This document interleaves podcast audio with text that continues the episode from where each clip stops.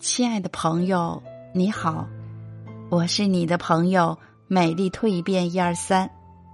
今天与你分享的感悟主题是：如果没有了手机，所有感情是不是更纯粹？我们生活在信息泛滥的时代，每天翻阅着朋友圈，看着微博，更新自己的生活节奏。爱情越来越简单，交友软件、电话聊天、约会，三步走就可以完成一段恋爱的前奏。在一起的时间久一点，就会以各种理由来结束这段不新鲜的感情。越来越多的平台可以展示自己，女人通过化妆去整形医院改造，来赢取更多男人的青睐。男人通过车房品味生活来展示自己的优越，快速爱情就如此产生，也快速结束。如果没有了手机，是不是会有偶然的邂逅、回眸的心动，会处心积虑的路过，寻求第二次的相遇，会有指尖绽放的文字传递？所有的了解是漫长而细致的，会有静静的相思，越来越浓，相见的好感保持的会更长久，在好感堆积下的相处，分开的可能性就会降低很多。亲情越来越敷衍，偶尔的一通电话就像完成了任务一般，可以继续与家人无关的生活。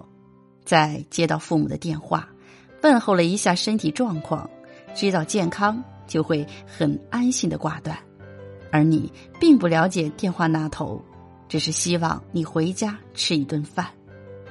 如果没有了手机，一切的信息需要自己去验证，心里的挂念，在间隔一段时间会回家一趟，看看父母，看他们是否身体安康。心情是否愉悦？近来是否有烦心事？也许会陪父亲小酌一杯，陪母亲画画日常，欣赏他们的菜园子和他们的小宠物。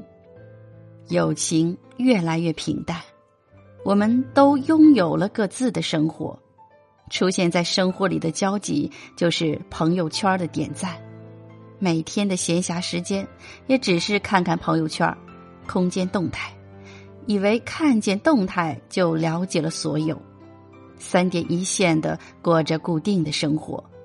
偶尔朋友发出邀请，一起和他的朋友吃饭 K 歌，会因为太久没有融入，有了陌生人更加不愿意去融入。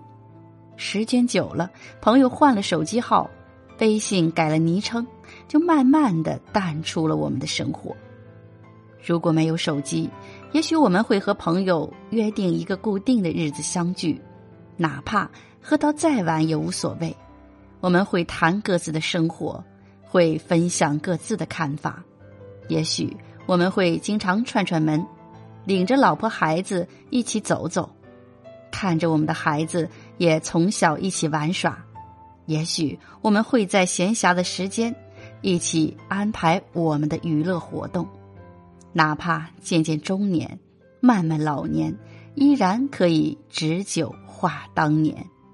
当然，我们不能否认信息的发展给我们的生活带来了太多的便利，只是过于的便利让我们渐渐的遗忘了初衷。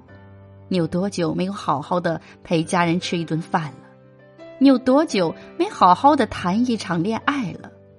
你有多久没有和朋友？好好的坐一起聊聊天了，愿我们的心怀初衷，生活才能更加圆满。